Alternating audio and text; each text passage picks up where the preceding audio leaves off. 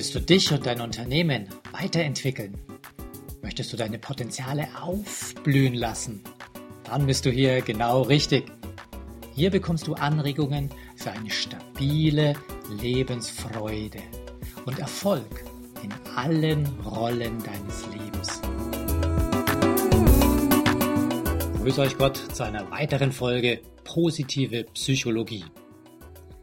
In der letzten Episode hatte ich euch ja versprochen, ein Abendseminar zu besuchen mit dem Titel Kann man Glück lernen? Und ich darf euch jetzt schon sagen, ja, man kann Glück lernen. Vor allem, wenn man einen so tollen Referenten hat wie Thorsten Sauter. Er hat uns ganz, ganz schnell eine Handvoll einfacher Übungen gezeigt, wie wir wirklich im Alltag es schaffen können, mehr Glück zu empfinden und zufriedener zu sein, ein erfüllteres Leben zu führen. Dieses Thema steht auch unter dem Motto Aufblühen. Die Amerikaner haben da auch einen sehr schönen Namen dafür. Die direkte Übersetzung ist Flourishing. Gefällt mir fast noch besser. Zu Beginn des Seminars hat er uns gefragt, was könnte uns glücklicher machen? Und da kamen dann so Antworten wie ich möchte gerne mehr Zeit haben. Oder ich möchte gerne weniger Pfunde auf den Hüften haben. Und natürlich auch das obligatorische, ihr könnt es euch schon denken, ach, etwas mehr Geld auf dem Bankkonto, das würde mich auch glücklicher machen. Und daraufhin hat er uns eine ganz interessante Lotto-Studie aus USA erzählt.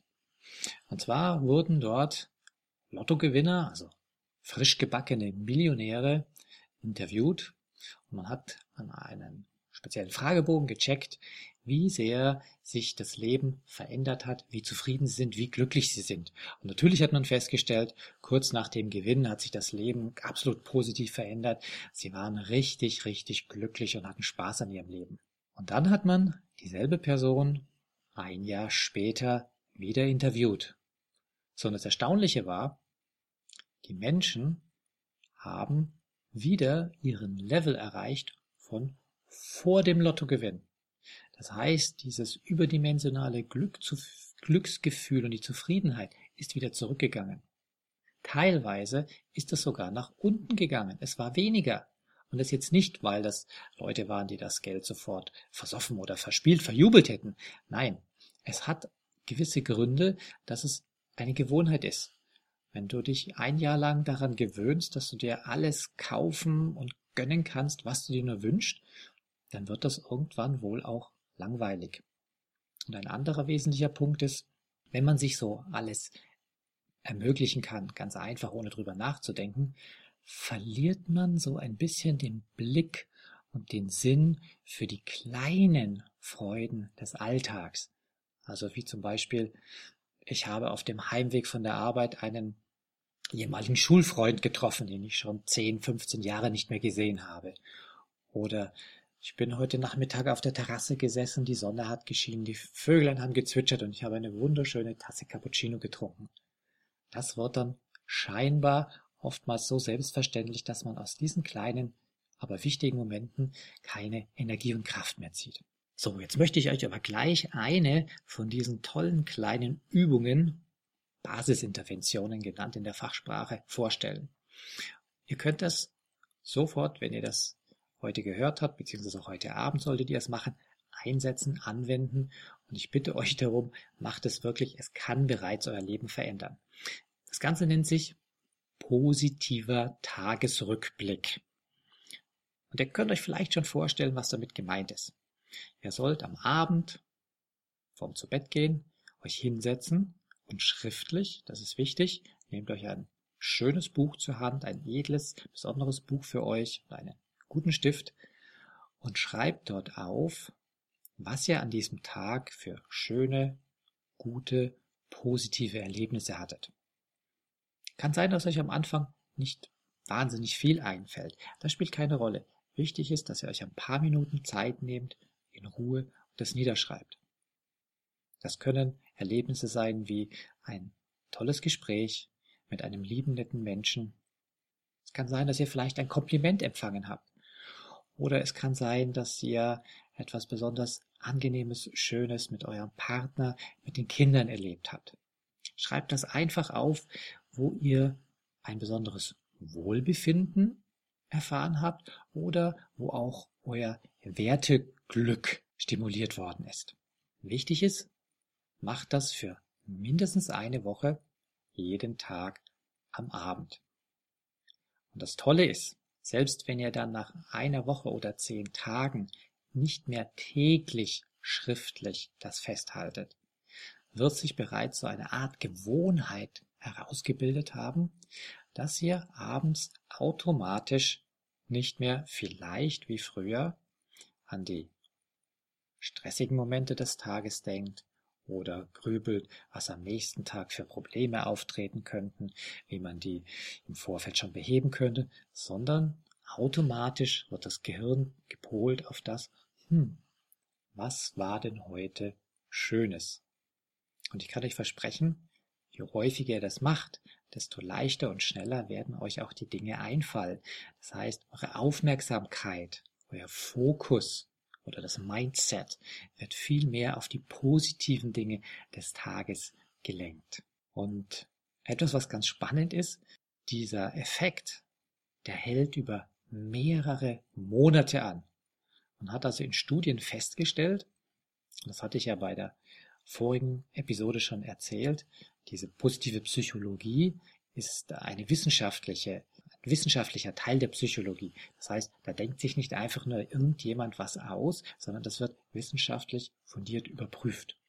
Man hat festgestellt, dass auch wenn man nur eine Woche lang das abends aufschreibt, man selbst nach vier, fünf, sechs Monaten noch einen messbaren körperlichen positiven Effekt erhält. Also, ich wünsche dir, dass du dich heute Abend oder morgen Abend an diesen positiven Tagesrückblick und diese einfache Übung, die dich nur wenige Minuten kostet, erinnerst.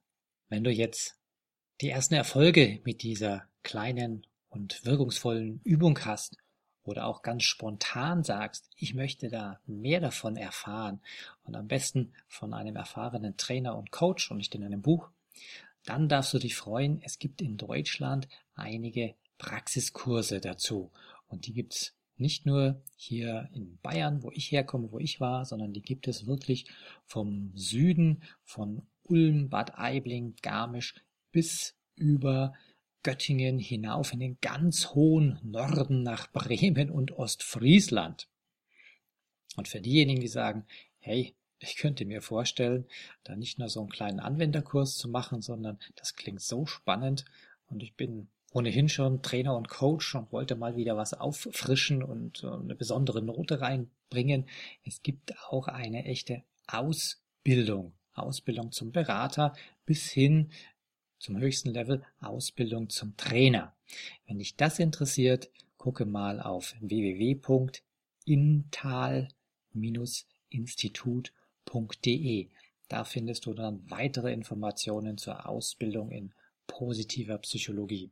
Ja, und dann möchte ich noch mal ein bisschen mehr erzählen zu einem Kongress in Berlin. Da hatte ich in der letzten Sendung schon mal kurz das Datum gesagt und jetzt will ich euch ein bisschen was zum Inhalt sagen, weil ich brenne momentan förmlich zu diesem Thema. Also es begeistert mich so dermaßen, äh, dass ich euch da einfach ein bisschen noch was rüberbringen will. Und äh, wenn ihr die Möglichkeit habt, am 12., 13. Juli nach Berlin zu kommen, tut das. Das wird sicherlich ein ganz großes Highlight denn dort trefft er auf die beiden Begründer der positiven Psychologie, den Martin Seligman und den Mihai Csikszentmihalyi. Ihr seht schon, ich habe jetzt mittlerweile gelernt, wie man den Namen richtig ausspricht. Äh, nicht nur die beiden werden da sein, sondern auch Ernst Fritz Schubert. Er ist jemand, der in der Schule es geschafft hat, für Schulkinder das Fach Glück einzuführen. Und er wird euch präsentieren, was den aktuellen Stand des Glücks in der Schule gerade darstellt. Dann für mich als ursprünglich mal studierten Biologen äh, wird es sehr, sehr spannend sein, den Vortrag von Joachim Bauer zu hören über Hirnforschung und Glück.